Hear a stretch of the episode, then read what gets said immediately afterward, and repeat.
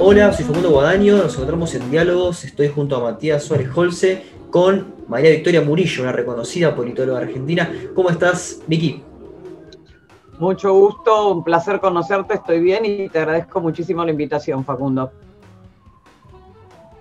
Bien, bueno, este. Bueno, Vicky, eh, y Matt, hablar un poco de. Te veo abajo, dice Matt, ¿no? ¿Vas por Matías o por Matt? Eh, cualquiera de las dos, está perfecto. Eh, Vicky, la idea es hablar un poco de ciencias políticas, ¿no? Tu especialidad. Así que quiero empezar con una pregunta muy general, ¿no? Para la gente que no está tan familiarizada.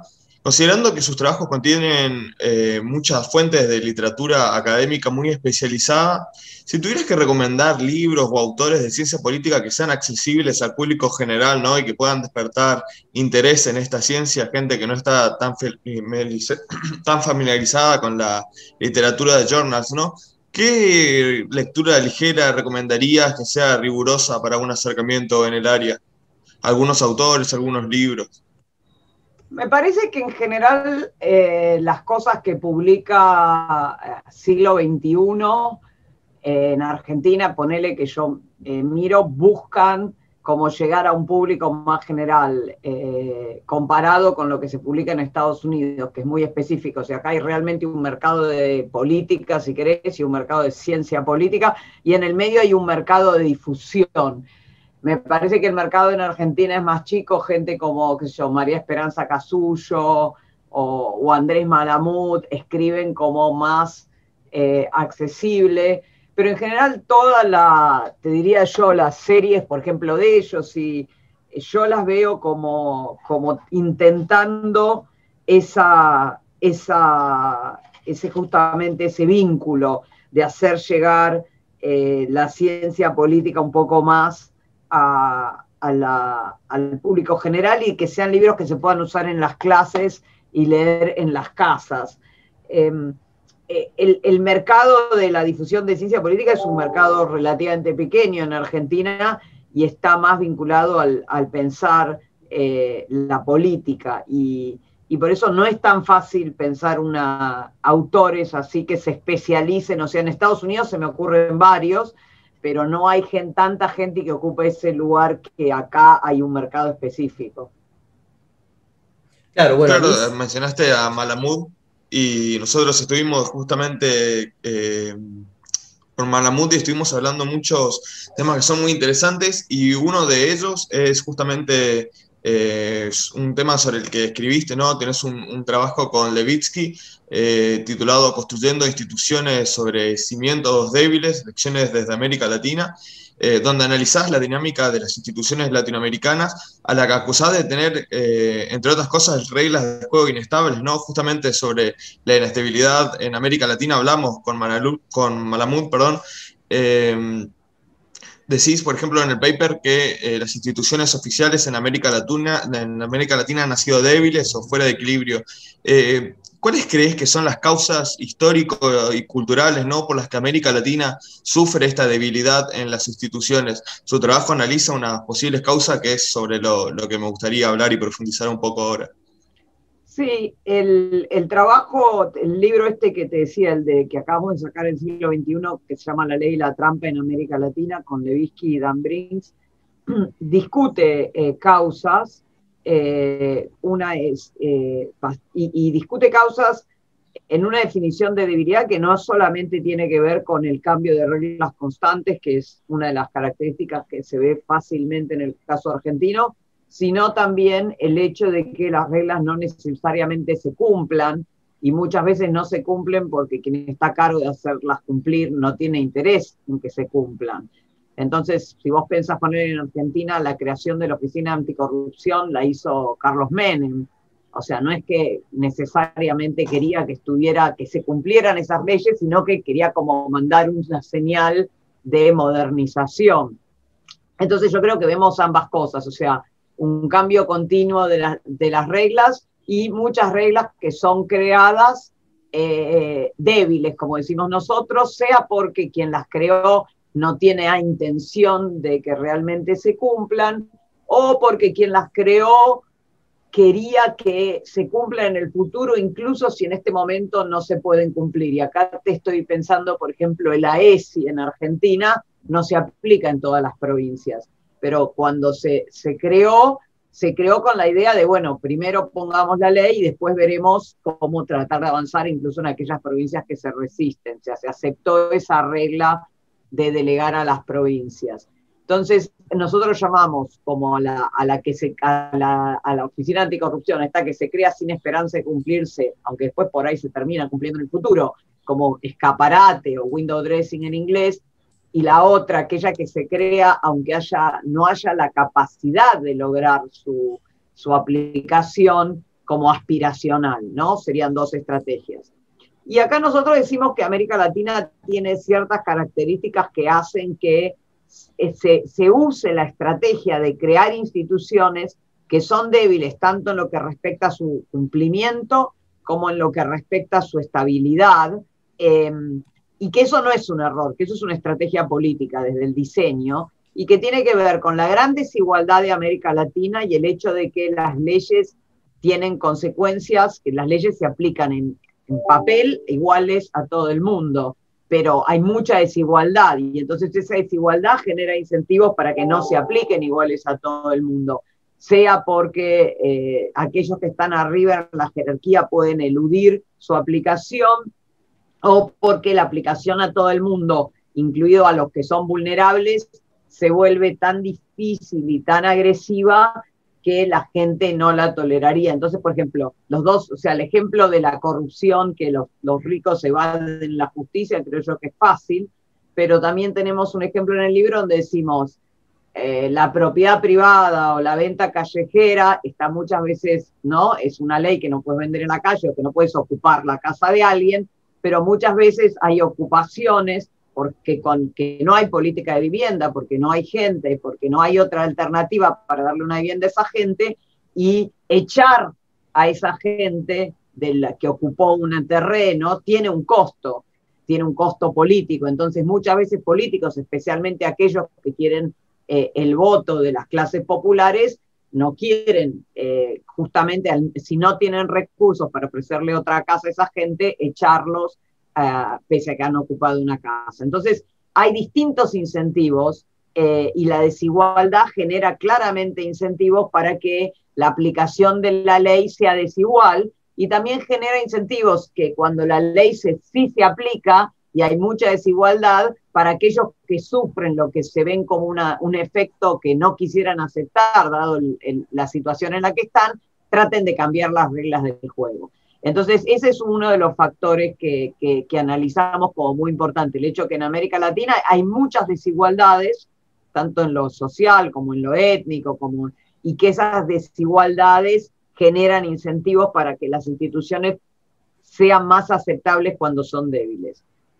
El segundo eh, aspecto que mencionamos tiene que ver con la debilidad estatal en América Latina. Para el nivel de desarrollo de países de ingreso medio, los estados latinoamericanos son débiles en muchos indicadores, desde su capacidad de, cobrar impuestos a su capacidad de cubrir el territorio nacional, de llegar con servicios a todos lados, eh, a tener una fuerza de trabajo que esté en el sector formal y que pueda eh, leer. Entonces, de nuevo, un Estado débil genera incentivos para, si yo soy un Estado que no tiene muchos recursos y tengo que aplicar la ley, la aplico donde sea más fácil, donde me exige menos recursos, donde la sociedad me ayuda. Eh, hay, por ejemplo, hay un ejemplo que tenemos en el libro que sacamos en inglés hace poco, es este de eh, un caso eh, en la Argentina donde en Córdoba miran un sindicato de, la construcción versus el sindicato de los, o sea, el sector la construcción versus el sector ladrillos, ladrilleros, y claro, en la construcción la UOCRA es súper fuerte, entonces los, los, inspectores laborales, la UOCRA los empuja a que vayan a hacer inspecciones, y hay muchos más casos de necesidad de que haya de, control en el sector de los que hacen ladrillos, pero es un sector que no está, que no tiene un sindicato fuerte, que no tiene, que tiene mucho más eh, trabajadores extranjeros. Entonces, de nuevo, el Estado va a donde es más fácil. Eh, es ese Estado débil que no tiene necesariamente la capacidad de, resistir a la sociedad civil, va a donde la sociedad civil lo empuja. Eh, y entonces eso también te da un incentivo en toda América Latina de que muchas veces la falta de capacidad estatal hace que se diseñen reglas que no, no se espera que el Estado tenga la capacidad de hacerlas aplicar. Em, y una tercera dimensión que, también conversamos es el grado de, volatilidad. América Latina es una región, especialmente Sudamérica, donde ha habido mucha dependencia de eh, los recursos naturales eh, y eso ha hecho que es una región con ciclos económicos muy dramáticos. ¿Sí? No, no, claro que eh, primero, Vicky, mientras te este, preparás para poder mostrar el libro La ley y la trampa en, América Latina, creo que estás comentando las consecuencias de algo que parece que ya con Aníbal Pérez Liñán y con Andrés Malamuda habíamos hablado, está relacionado íntimamente con lo que sería el Path Dependence, con el camino de dependencia ya marcado por Douglas North y después seguido por Acemoglu, Robinson o Nathan Nunn. Eh, ¿Estás de acuerdo con esta este, posible causa que desembocaría en todos, estos, problemas que vos estás nombrando? Eh, a ver, yo creo que obviamente que la historia eh, tiene un impacto importante y estos factores externos como la, volatilidad que no están tan dentro del control local. Pero me parece que también América Latina tiene una tensión que se resuelve de manera diferente en cada país y que por ende no es tan determinante. Y esa tensión es que el proceso de independencia en casi toda la región eh, ha sido liderado siempre por minorías y por minorías que eh, blancas, ¿no? Eh, propietarios en general, con grandes poblaciones no blancas, que aunque el ese tamaño, entonces, ese es un punto interesante y con aspiraciones de parecerse en el momento de la independencia a Europa y a Estados Unidos. Hay cosas que pueden cambiar, por ejemplo, Argentina tuvo una política tuvo una política de aniquilar a la mayoría de su población indígena y de hacer una política migratoria que de algún modo blanqueó la población. Eso te genera una cierta dinámica social que es muy distinta a la dinámica social de Brasil, donde por más que en el sur hubo migración, hay una gran migración forzada de esclavos que te cambia la estructura de jerarquías, o un país como los países andinos, como Bolivia, donde eh, el peso de, las poblaciones eh, anteriores a la conquista sigue siendo mucho más grande. Entonces, sí, hay cosas que son como imposibles de cambiar. La geografía claramente, la geografía del norte, como dice Cosworth, es mucho más dada al comercio que la geografía del sur por los ríos navegables y los lagos, pero hay otras cosas que tienen que ver también con cómo se fue evolucionando las políticas públicas en cada país y decisiones que se fueron tomando que van generando dinámicas distintas. Eh, entonces, no sé si Argentina estaba predeterminada para tener esta lógica que tiene ahora. Claro. Claro. Y eh, entrando más en las explicaciones causales, ¿no? Como, como propuso Facundo, eh, ¿consideras eh, correcto el enfoque explicativo muy común en las ciencias sociales ¿no? latinoamericanas que encuentra esto como una consecuencia de las relaciones entre Latinoamérica y el imperialismo, por ejemplo, europeo, sobre todo inglés, y posteriormente el imperialismo yanqui, ¿no? Como propone en parte la teoría de la dependencia, ¿no? Muy popular en los 60. A ver, el primer imperialismo que afectó a América Latina ha sido el imperialismo español y el imperialismo portugués, te diría yo, porque estamos hablando en castellano, que no es la lengua que se hablaba en este país, en, este, ¿no? En la región, eh, y, aparte mismo castellano, que no existe el español, o sea, ya dentro de España se impuso una región y eso se le impuso la religión y el idioma a toda la región. O sea que el imperialismo marcó dramáticamente América Latina mucho antes que Estados Unidos pudiera establecerse como, como potencia imperial. Estados Unidos llega muy tarde a la historia y es tiene una fuerza explicativa para México desde el siglo XIX, para México y el Caribe, diría yo, y para el resto de la región recién en el siglo XX se transforma en un jugador importante. Em, entonces, me parece que sí, o sea, la región existe gracias al colonialismo. Eso somos, es tan fuerte el colonialismo que ni siquiera consideramos la conquista como parte de la experiencia colonial. Eh, ¿Entendés? Es fuertísimo. O sea, si vos vas a cualquier otro país del mundo de, que se descolonizó, que, que se independizó en África, en Asia, sentís la diferencia de que ellos pudieron mantener elites locales, elites que se parecen a la gente que, que, son nativos en América Latina. Es rarísimo, las elites decimaron a la población nativa y, explotaron a los esclavos que venían de África. Eso tiene en común con Estados Unidos, el resto de América Latina. Es muy distinto de, gran parte del resto del mundo. Entonces, la experiencia colonial es clave y es clave desde 1492. Eh, yo no tengo ninguna duda eh, en ese sentido. Se va transformando cuando van cambiando quiénes son las potencias coloniales en el mundo, pero siempre desde una posición subordinada.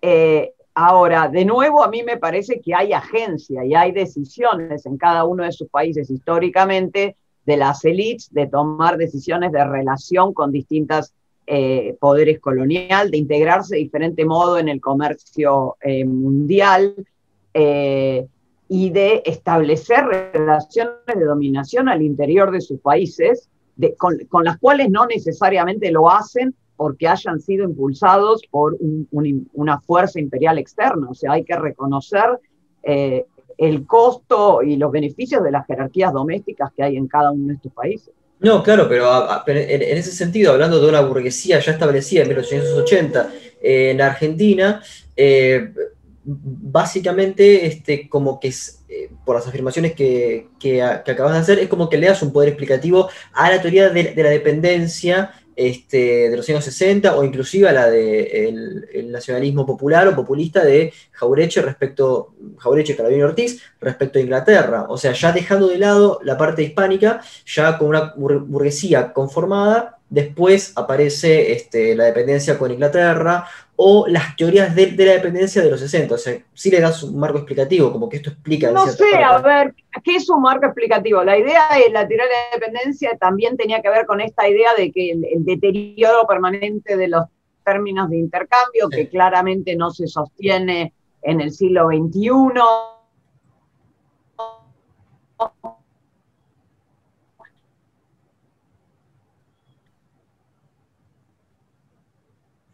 tiene que ver con la militar tuvo un acuerdos comerciales muy fuertes con la Unión Soviética. ¿Significa eso que Argentina se estableció dentro de los países de influencia de la Unión Soviética? No. O sea, eh, me parece que le estás dando demasiada fuerza a las decisiones de comercio exterior y de, y de, y decisiones que muchas veces fueron tomadas no solo por élites políticas, sino por élites económicas que que deciden a quién venderle porque sí, o sea, China es el principal comprador de soja de, la Argentina, y no solo de la Argentina, China es... Eh, ¿Significa esto que el gobierno argentino eh, se ha transformado en un satélite de China? Me parece que no. Me parece que es una, una cuestión de intereses comerciales. Lo vimos con tanto con el gobierno de, de, de Cristina Kirchner como el gobierno de, de Mauricio Macri, mantuvieron esas relaciones comerciales que tienen que ver con qué es lo que, lo, a dónde, dónde están los mercados para Argentina. Me parece que una relación determinista del determinismo económico, de los mercados a las decisiones políticas, como hace muchos sentidos eh, la teoría de la dependencia, es algo que no refleja eh, la agencia real que existe tanto en los actores económicos como en los actores políticos, incluyendo los actores políticos también no solo a las élites, sino a la, ciudadanía, a la gente que se moviliza y le pone límites a los clics y los hace. Eh, me parece que es una visión un poco eh, lejana de la agencia que yo veo en la política y especialmente en un país como la Argentina, donde, donde la política es algo tan presente y donde los actores sociales organizados tienen un papel tan importante en empujar. Muy interesante esa respuesta. Para ir a un caso puntual ¿no? de inestabilidad, eh, tratando de entender, por ejemplo, la inestabilidad en Argentina, se plantea en su trabajo, ¿no? el que cité con Levitsky, eh, que en 1930 comienza la inestabilidad política en la Argentina, coincidiendo, claro, con el golpe de Uriburu, ¿no? la primera dictadura militar del siglo XX en Argentina. Eh, la pregunta es, ¿por qué esa fecha puntual? ¿Cuál es la causa? Se tiene, por ejemplo, siempre en cuenta entre las causas la gran crisis del 29 en Estados Unidos, que es sin duda muy importante, pero ¿qué otros factores causales hay en este caso puntual de inestabilidad política? Sí, a ver, la crisis del 30, o sea, en realidad la crisis del 29, causa ese efecto en toda la región. No es que Argentina es eh, una excepción. Hay muchos países de la región, incluso países como Chile, que son de una estabilidad mayor, histórica y, de, y, mucho más limitados en, en, la inclusión gradual de la ciudadanía, no como Argentina y Uruguay, que abrieron rápidamente eh, al sistema político, al menos a los varones, por cierto a principios del siglo XX. Eh, me parece que ahí hubo un shock general eh, que tiene que ver con lo económico. En el caso argentino, eh, hasta el 83 se observa, eh, dice que para que la democracia funcione tiene que haber elecciones competitivas y incertidumbre en el ganador, ¿no?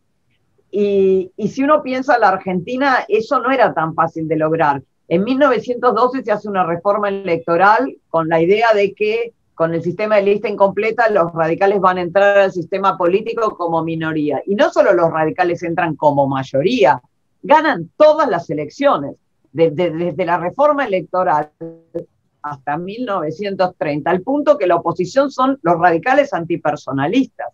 Entonces, también hay que entender un poco eso, un sistema político que tiene que ver con su organización federal, con el hecho de cómo se venían ya organizando los partidos, donde la incertidumbre se había reducido. Entonces eso hace que los actores que saben que van a perder tengan menos eh, en juego en apoyar al sistema democrático. Y lo mismo ocurrió cuando emerge el peronismo y el peronismo se transforma hasta el 83 en ese, ese partido que nunca podía ser vencido. Eso también hizo que los actores políticos de lo que se dio a llamar el antiperonismo eh, prefirieran jugar fuera del sistema democrático. La incertidumbre es, es, clave y eso se rompe recién en el 83. Por eso es que me parece que esta última transición, bueno, aparte por el costo terrible que tuvo la dictadura del 76 al 83, eh, ha sido eh, mucho más sólida. Claro. Claro, bueno, eh, eh, hablando de peronismo y de peronismos, eh, muchos trabajos tuyos sobre el sindicalismo están este, puestos dentro del 90, de la, década de, la década del 90 en Argentina, con el peronismo en el medio. Ahora, ¿es válida la afirmación de que en Argentina durante la década del 90 hubo el neoliberalismo con lo esquivo que es este término? O sea, ¿es posible operacionalizarlo de alguna manera? Sí, a ver, el término neoliberalismo es un término muy cargado, eh, coincido, pero si uno quisiera operacionalizar lo que fueron las ideas dominantes eh, eh, en, ese periodo, lo que se llamó el, consenso de Washington, ah, tenía una lista de políticas que venían asociadas, ¿no? Como las privatizaciones, el proceso de apertura económica, la desregulación y ciertamente la administración de, Carlos Menem llevó a cabo muchas de esas políticas. La forma en la que las llevó a cabo puede no haber sido exacto lo que decía la letra del consenso de Washington eh, en muchos aspectos, pero es verdad que es un gobierno que eh, generó un proceso de apertura económica muy rápido, eh, muy importante, con consecuencias bastante dramáticas en, ciertos sectores de la economía, en particular la manufactura y por supuesto el empleo, que privatizó todo,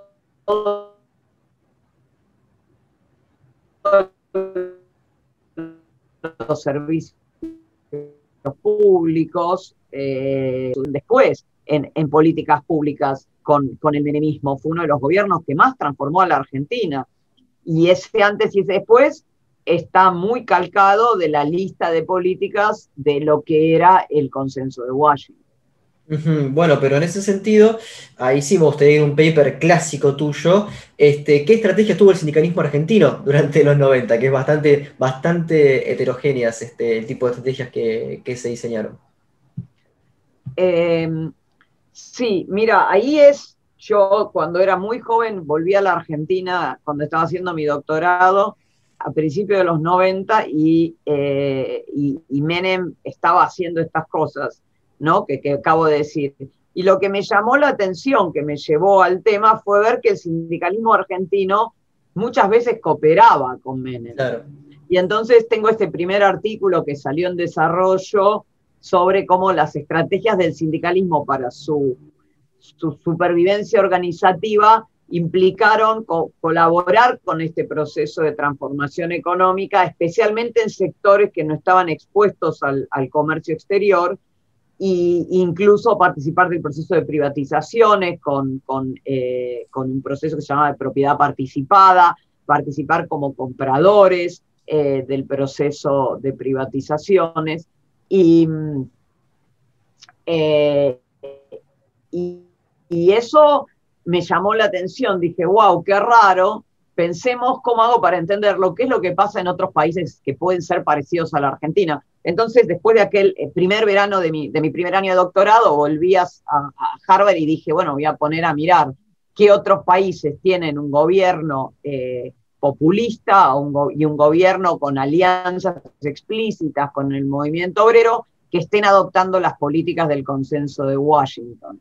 Y ahí fue que, que, que escribí mi primer libro, bueno, primero fue mi tesis, después mi primer libro, comparando la experiencia de México, de Argentina y eh, de, Venezuela y mirando no solo a las variables económicas y de los sectores, sino también cuáles eran las alternativas de política pública. Y acá el argumento era que los sindicatos confiaban más de estas políticas que no les gustaba si las hacía un amigo que les iba a dar una compensación que si las hacía alguien que se los iba a aprovechar para sacárselos de encima. Y una de las cosas que, que Menem garantizó como parte de esa compensación y que ocurrió también en México es no tocar las reglas de cómo funcionaba el sindicalismo, por ejemplo, la ley de asociaciones sindicales, y, eh, y hacer todo este proceso de compensaciones que ocurrió también en México, que vengo mencionando.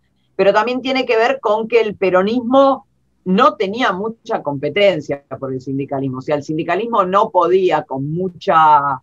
Eh, decirle al peronismo, no, si vos no nos das esto, nos vamos con los radicales. No tenía ninguna credibilidad.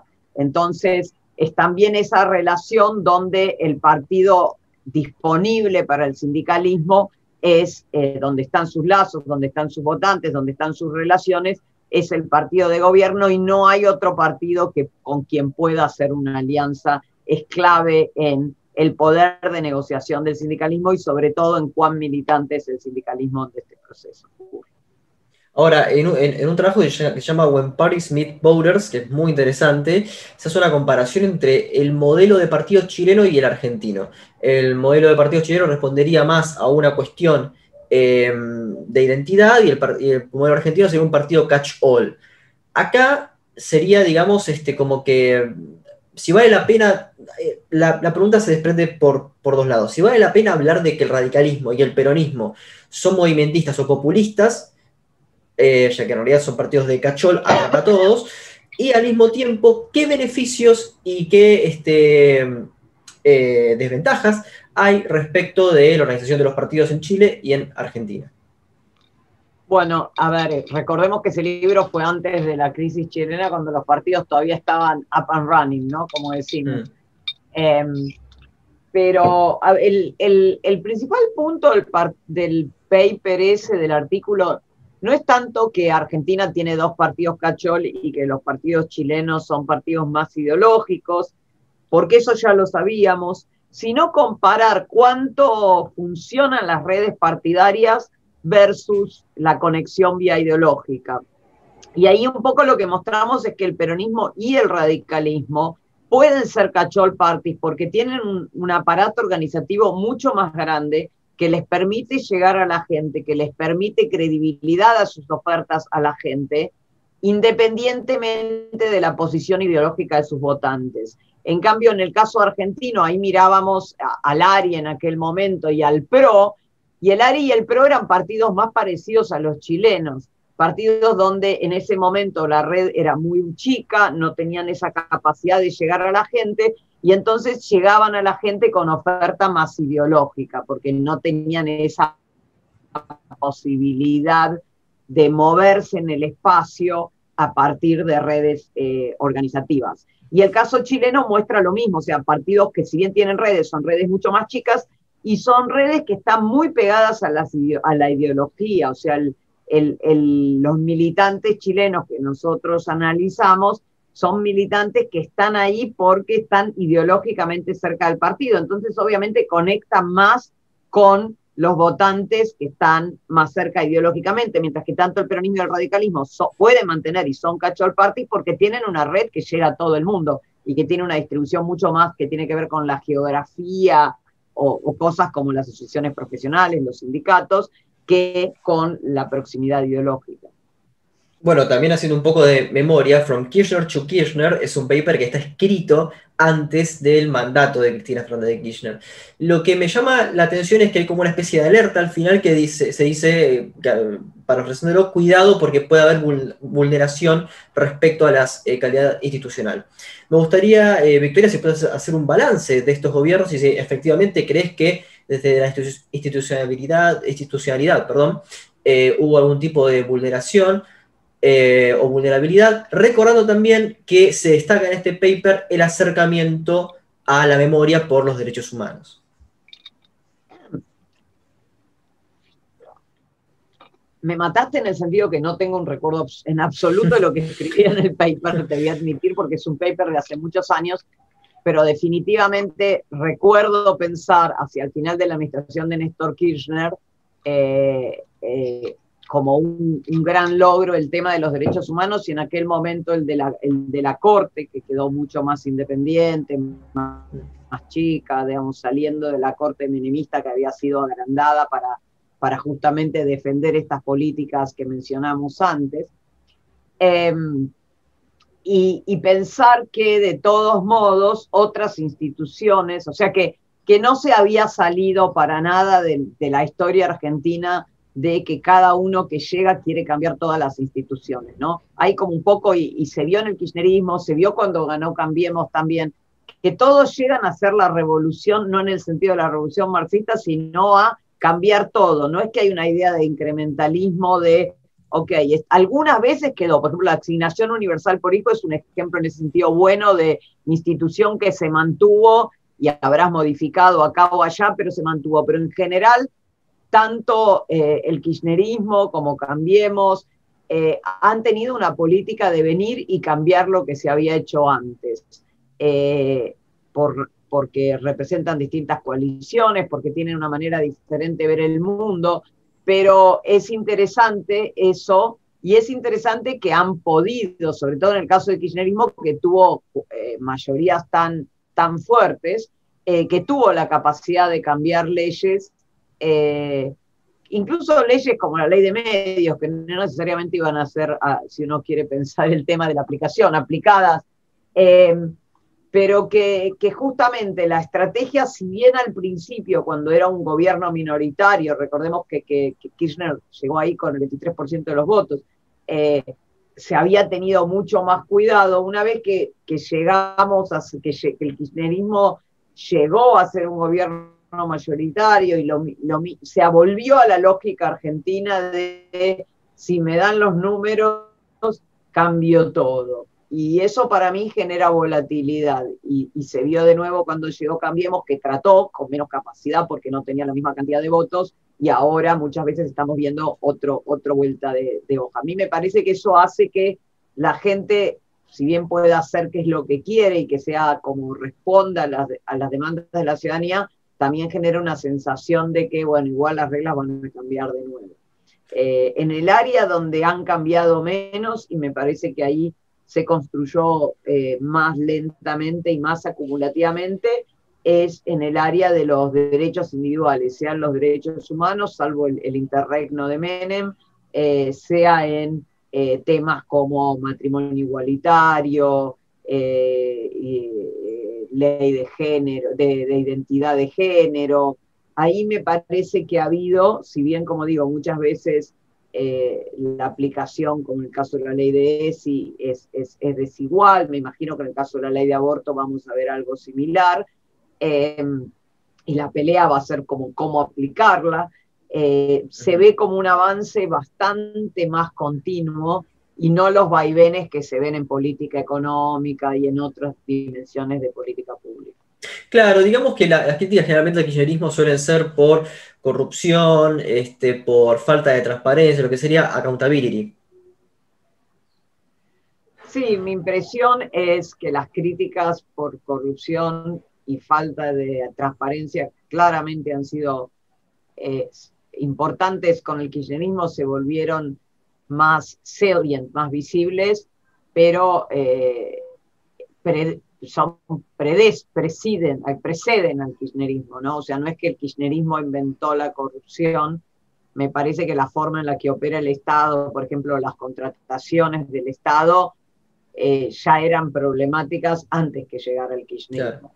Eh, así que ahí hay un problema de más largo plazo que, que se hizo tal vez más visible con el kirchnerismo y eso tampoco es tan raro porque el kirchnerismo tuvo la gran suerte de llegar al gobierno en el 2003, que cuando empezaron a subir los precios de las commodities, y entonces de tener un gran viento de cola que hacía difícil criticarlo en la dimensión económica, donde casi siempre caían las otras críticas. Entonces, en ese contexto no es raro que se haya vuelto tan visible la dimensión institucional y del tema de la corrupción, porque es justamente una cuestión de, competencia electoral por donde se podía construir eh, electoralmente. Eh, me parece que el tema era, existe de antes y que se volvió más eh, visible por eso, y justamente que cuando el kirchnerismo pierde en el 2015, no es solo por ese tema, sino también porque la economía estaba mal. Eh, o sea, no, obviamente que está la división del peronismo, pero me parece que no alcanza ese tema a movilizar tal vez a la mayoría de la población argentina. Claro, justo hay un paper suyo que si no me equivoco es del 2015 que se llama Argentina, el protagonismo de los votantes y la alternancia electoral. En este trabajo se define al gobierno de Mauricio Macri como derecha democrática y también se le nombra como eh, centro derecha, ¿no? Eh, me interesa saber por qué esta definición justamente, por qué, qué, características marcan al PRO como derecha o lo inclinan más hacia la derecha de lo que sería, por ejemplo, simplemente el centro. A ver, eh, de nuevo, pensá que yo tengo más edad que ustedes, o sea que viví la dictadura. Eh, la derecha, y, hay muchos trabajos sobre la Argentina desde el 30 hasta ahora, la idea que teníamos de la derecha era la derecha apoyaba los golpes militares, o sea, la derecha eran los civiles que, Martínez Dios, los civiles que estaban en el gobierno de las dictaduras. La dictadura torturaba, mataba, no reconocía la democracia, no reconocía los derechos humanos. Me parece que el PRO no es eso. El PRO reconoce la democracia, reconoce que la tortura no es la forma de acabar, o sea, el asesinato no es la forma de acabar con la gente que no te gusta, y me parece súper importante, si uno piensa la historia argentina, de hecho Torcuato Itela tenía este argumento que explicaba los golpes militares porque volviendo a Jaworski la derecha siempre perdía, y entonces si ya sabía que siempre perdía, no, no tenía nada para apostarle a la democracia. El hecho que haya habido una coalición liderada por un partido de centro derecha, y ahora voy porque es centro derecha, eh, que llegara al gobierno, le daba un lugar a la derecha dentro, dentro de la democracia y una necesidad de un incentivo, si querés, para apostar al régimen democrático. El PRO, en términos ideológicos en nuestra encuesta, está más o menos en centro derecha, si así uno compara con los votantes chilenos que tienen opciones como la UDI, que están más a la derecha del PRO, me parece que está por ahí en, el gradiente de cómo lo ven los votantes argentinos. El PRO es también un partido muy heterogéneo, o sea, eh, es un partido que tiene gente que apoyó el aborto, que tiene gente como Horacio Rodríguez Larreta, que salió hace dos días a, hablar de su experiencia con el padre desaparecido, con el padrastro que lo prohibió la dictadura. me parece que hay, hay, otra gente que toma una posición mucho más extrema. Ahora, incluso esa posición más extrema de derecha podría ser explicada en el terreno ideológico o podría ser explicada en el oportunismo de que ahora hay entre un 10 y un 15% de votantes que se le van al PRO y a Cambiemos por derecha, a Esper, Milei y esas otras opciones. Entonces, yo realmente creo que Patricia Bullrich es tan de derecha o Patricia Bullrich, que en algún momento fue, estuvo en Montonero, que en algún momento fue parte de la alianza, que en algún momento, digo, que ha tenido muchos lugares en la política argentina, está actuando estratégicamente como se esperaría que actúe el PRO si no quiere perder esos votos. No lo sé. Claro. Y bueno, otro tema polémico, ¿no? Que es eh, si el PRO o Cambiemos es efectivamente neoliberal. Por ejemplo, estuvimos con Oscar Oslak y le preguntamos si el gobierno de Mauricio Macri había sido o se podía considerar neoliberal y él negó que, pueda considerarse neoliberal. ¿Qué, opinión tenés vos, Vicky, sobre este tema? De nuevo, la comparación, creo yo, son, es, es la política de Menem, ¿no? Eh, y definitivamente insólitamente, porque Menem era, eh, era un candidato peronista y tuvo un gobierno peronista y, Mauricio Macri tenía atrás un partido, aunque había una coalición ahí, es verdad que estaba el radicalismo, que sigue siendo un partido popular, este, tenía una coalición que incluía actores eh, de derecha. Es verdad también que Menem se alió con la UCD, que era más claramente eh, de derecha incluso que el PRO. Em, a mí me parece que el gobierno de Mauricio Macri, al, especial, es difícil de nuevo pensar qué es lo que realmente hubiera hecho si hubiera podido versus a lo que hizo. Lo que hizo no me deja llamarlo un gobierno neoliberal, eh, mantuvo muchas de las políticas sociales eh, que venían del kirchnerismo, negoció con actores como los piqueteros, no, no, los reprimió. Eh, pensar, de nuevo, recordemos la palabra piqueteros viene de los piquetes del 93 en el sur, en la época de Menem, y, lo que fue la reacción frente a Bueno, bueno pero, pero hubo represión en la época de Macri, eso no se puede negar. Pero de nuevo, o sea, el, marco, en el marco histórico, mi impresión es que las políticas que hizo no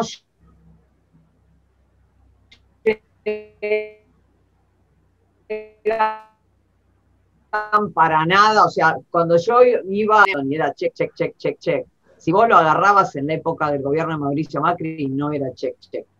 Claro, claro. Check, check, Fue una política mucho más eh, eh, incremental, mucho menos clara eh, en su dirección que lo que fue la política de Menem. Y pero al final no, no definimos por qué es de derecho el PRO. ¿Por qué es de derecha? Porque en mi lectura, porque los votantes lo ven a la derecha. Por eso te dije de centro de derecha. Ah. Porque si es, yo te dije, yo estoy usando a los votantes como, como marco, no estoy dándoles un test ideológico. Porque de nuevo, o sea, no importa lo que piensen, el espectro político está ocupado, el, peronismo se movió a la izquierda con el kirchnerismo, el espacio que queda es a la derecha. El peronismo ocupa casi todo el espacio, no queda más alternativa que moverse a la derecha derecha. Cuando el peronismo se movió a la derecha con Menem, la oposición se movió con la izquierda hacia ¿cambiaron mucho o es el espacio político que les deja la competencia electoral en Argentina? Claro. Vicky, eh, ¿querías mostrar el libro que ah, publicaste? Así lo reconocen en las librerías. Ahí lo tenemos, La Ley y la Trampa en América Latina, de Vicky Murillo, y el otro autor era Levitsky, ¿no? Y Dan Brinks. Ah, y Dan Brinks.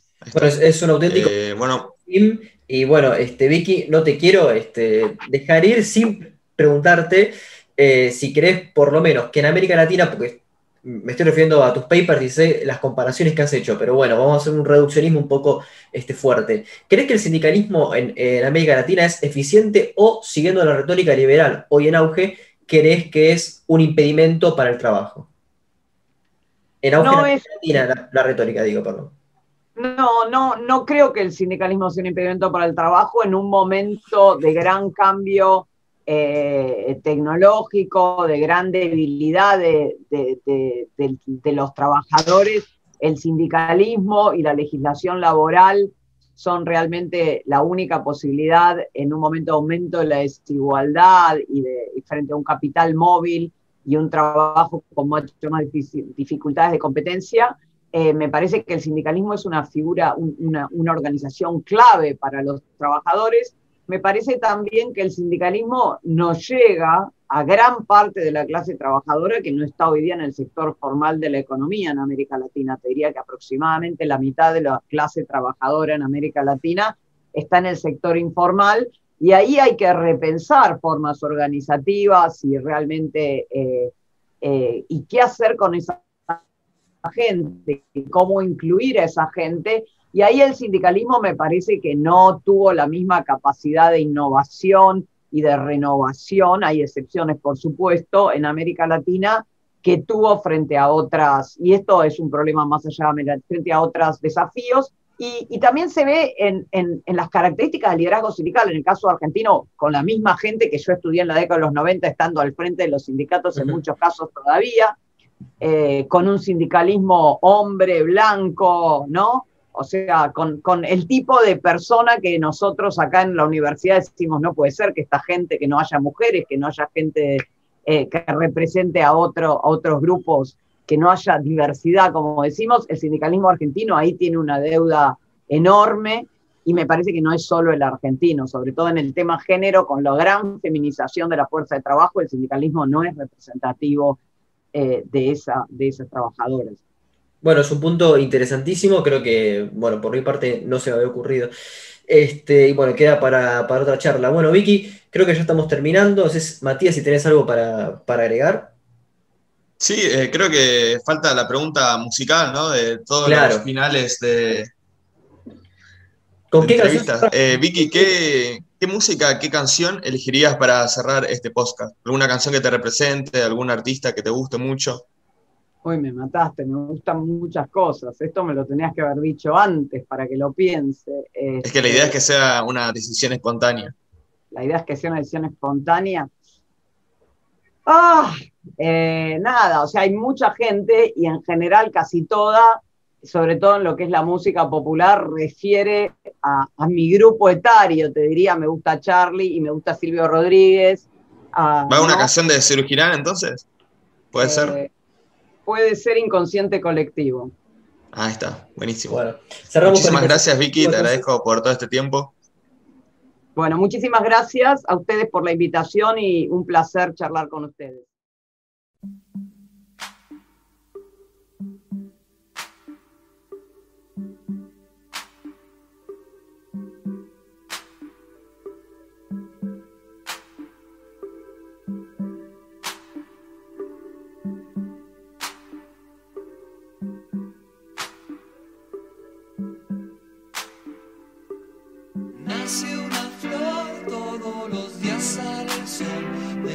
En cuando escuchas aquella voz,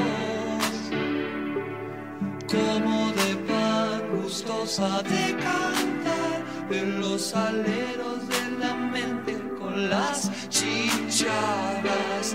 Pero a la vez existe un transformador que se consume lo mejor que tenés.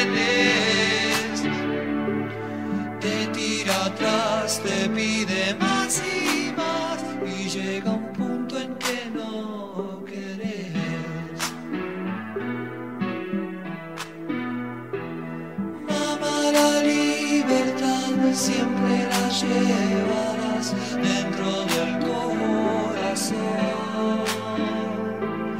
Te pueden corromper, te puedes olvidar,